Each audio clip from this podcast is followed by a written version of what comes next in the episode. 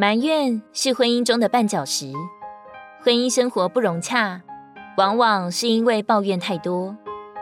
世间传染最快的，还不是细菌，乃是我们的情绪。我们可以瞬间将自己的喜怒哀乐淋漓尽致的传给对方，甚至都不需要说什么话，只需一个脸色、一个眼神、几个动作足矣。经常抱怨会让对方敬而远之。有位年长的基督徒说：“如果从我们的口中除去批评、唠叨和闲话，那我们每天要说的话就不剩几句了。只有基督的生命能够拯救人并变化人，除此以外，我们谁也改变不了谁，谁也影响不了谁。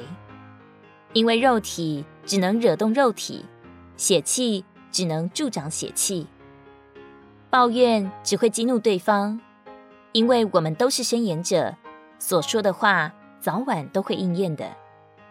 不要因熟悉而不顾及家人的感受，只顾自己的宣泄，图一时之快，把伤害别人的话从自己的口中一再的喷发出来。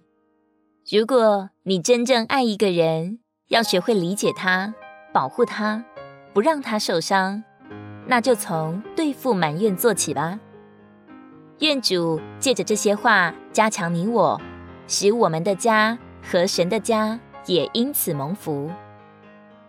耶利米哀歌三章三十九节：活人为何抱怨？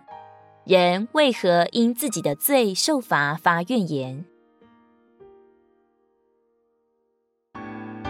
如果你喜欢我们的影片，欢迎在下方留言、按赞，并将影片分享出去哦。